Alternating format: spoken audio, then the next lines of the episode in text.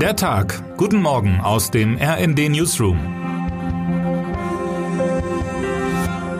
Es ist Sonntag, der 8. Mai. Heute vor 77 Jahren wurde Europa vom Nationalsozialismus und Hitlerdeutschland befreit. Der größte Bodenkrieg seit dem Zweiten Weltkrieg verleiht diesem Gedenktag eine besondere Ebene. Tod und kriegerische Gewalt gehören wieder zur täglichen Realität. Putins offizieller Grund für den Überfall auf die Ukraine, die Entnazifizierung einer gesamten Nation. Sein Außenminister Sergei Lavrov schwadroniert auch gern von ganz Europa.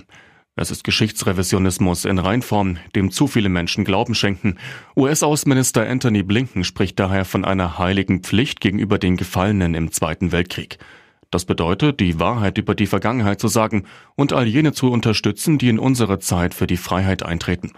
Oder anders formuliert, Flagge zu zeigen für die Ukraine. In Berlin dürfte das schwierig werden, denn Putins Lügen haben auch in Deutschland viele Köpfe vergiftet und die Angst vor Auseinandersetzungen ist zu groß. Die Polizei verbietet daher das Zeigen russischer und sowjetischer, aber auch ukrainischer Fahnen und Symbole im Umfeld der Weltkriegsgedenkstätten. Es gilt, Provokationen und Eskalationen zu verhindern, sagt Innensenatorin Iris Spranger.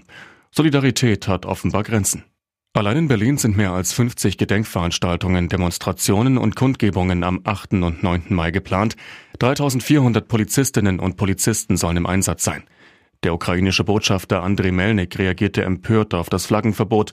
Wir sind geschockt, dass die Berliner Polizei das Tragen von Fahnen mit ukrainischem Bezug am 8. und 9. Mai verboten hat, sagt Melnik dem Redaktionsnetzwerk Deutschland. Das ist eine Ohrfeige an die Ukraine und ein Schlag ins Gesicht des ukrainischen Volkes. Und die nächste Ohrfeige kündigt sich bereits an. Bundeskanzler Olaf Scholz wird die Einladung von Volodymyr Zelensky nach Kiew wohl nicht wahrnehmen und daher am 9. Mai nicht symbolisch an dessen Seite stehen. Also an dem Tag, bei dem viele Expertinnen und Experten davon ausgehen, dass an ihm Putin der Ukraine offiziell den Krieg erklären wird. Bisher sprach der Kreml von einer Spezialoperation. Bundesfinanzminister und FDP-Chef Christian Lindner ließ ausrichten, ein derartiger Besuch benötige Vorbereitung. Er vermutet, dass die Sicherheitsbehörden das so kurzfristig nicht realisieren könnten. Zudem, Scholz habe Termine, teilte die Bundesregierung mit. Heute Nachmittag kommen die G7-Länder zusammen, auch der ukrainische Präsident soll dabei sein. Am Montag empfängt Scholz den neuen alten französischen Staatspräsidenten Emmanuel Macron, der sich in Kiew auch noch nicht blicken ließ. Aus dem Umfeld des französischen Präsidentenpalastes hieß es am Freitag, Macron werde dann nach Kiew reisen, wenn dies nützlich sei. Nützlich? Heute Abend um 20.20 Uhr will Scholz zum Gedenktag eine TV-Ansprache halten. Vielleicht hat er dann die Chance zu berichten, wann ihm eine Reise in die Ukraine nützlich wäre.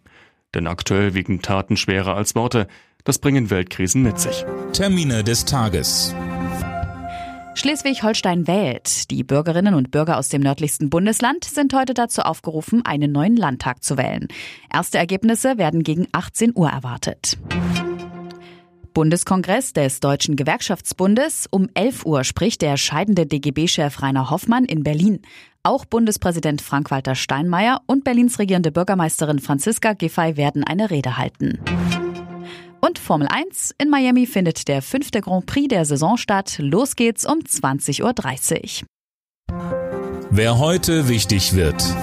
Nicht vergessen, heute ist Muttertag. Und jetzt wünschen wir Ihnen einen guten Start in den Tag. Text Alexander Krenn, am Mikrofon Gesa Weber und Tom Husse. Mit rnd.de, der Webseite des Redaktionsnetzwerks Deutschland, halten wir Sie durchgehend auf dem neuesten Stand. Alle Artikel aus diesem Newsletter finden Sie immer auf rnd.de slash der Tag.